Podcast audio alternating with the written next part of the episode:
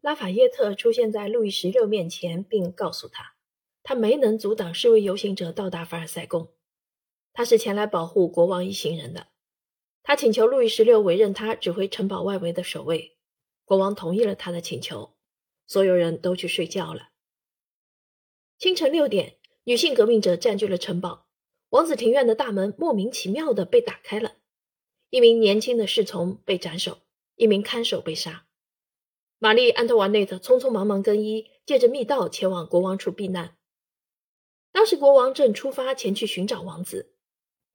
国王看到由新任王室教师图尔泽夫人搀扶着前来的王后，玛丽·安特瓦内特听到吼叫：“瞄准他，杀了他！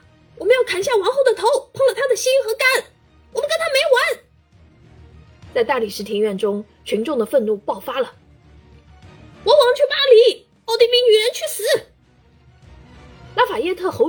于醒悟了，毫无疑问，国王是在与他谈话后决定前往巴黎。群众大叫。国王上阳台！国王鼓足了勇气登上了阳台，群众欢呼道：“国王万岁！国王去巴黎！国王去巴黎！”群众接着要求王后出席。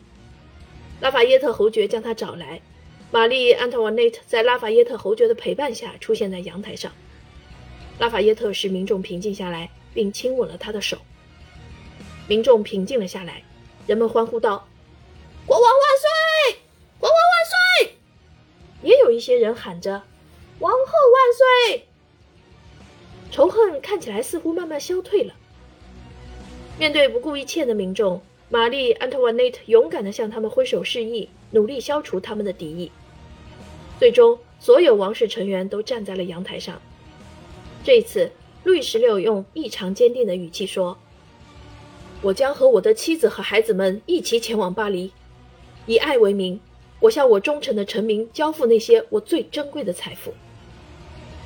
那些摇摆不定的群众为国王欢呼喝彩。在这十月六日的午后，庞大的随行人员，一百多辆马车和装载着小麦与面粉的货车启程了。这是一场漫无止境的苦难，必须要七个小时才能抵达杜伊勒里宫。面包店老板、老板娘与他们的小伙计走在队伍面前，他们身后的两名守卫手持长矛，尖尖的矛头上挂着头颅。路易十六、玛丽·安特瓦内特就这样与他的孩子们永远地离开了凡尔赛。临行前，王后向一位女性朋友表露了她的担忧：“我感觉到我们再也回不到这儿了，我的预感从来没有失误过。”他们一行人晚上十点抵达巴黎，却发现杜伊勒里宫空空如也，完全没有做好接待他们的准备。他们睡在临时搭建的简易床上，并不得不自己安排起居。次日，十月七日，国王和王后出现在杜伊勒里宫的阳台上，他们获得了巴黎民众的热烈欢呼。在给迈尔西·阿尔让托大使的信中，玛丽·安特瓦内特写道。忘却我们身在何处，忘却我们是如何来到这儿的，我们应当对人民运动感到满意，特别是今天早上。我希望，如果不缺面包的话，许多事情将会慢慢变好。我对法兰西子民说：“民兵、商贩和所有拉着我的手的人，我都向他们伸出我的援手。”从凡尔赛运来的各样物品改善了国王一家的居住状况。也使得国王夫妇与孩子们更亲近了，他们的生活方式将变得更家庭化，远远不如从前在凡尔赛那般严格。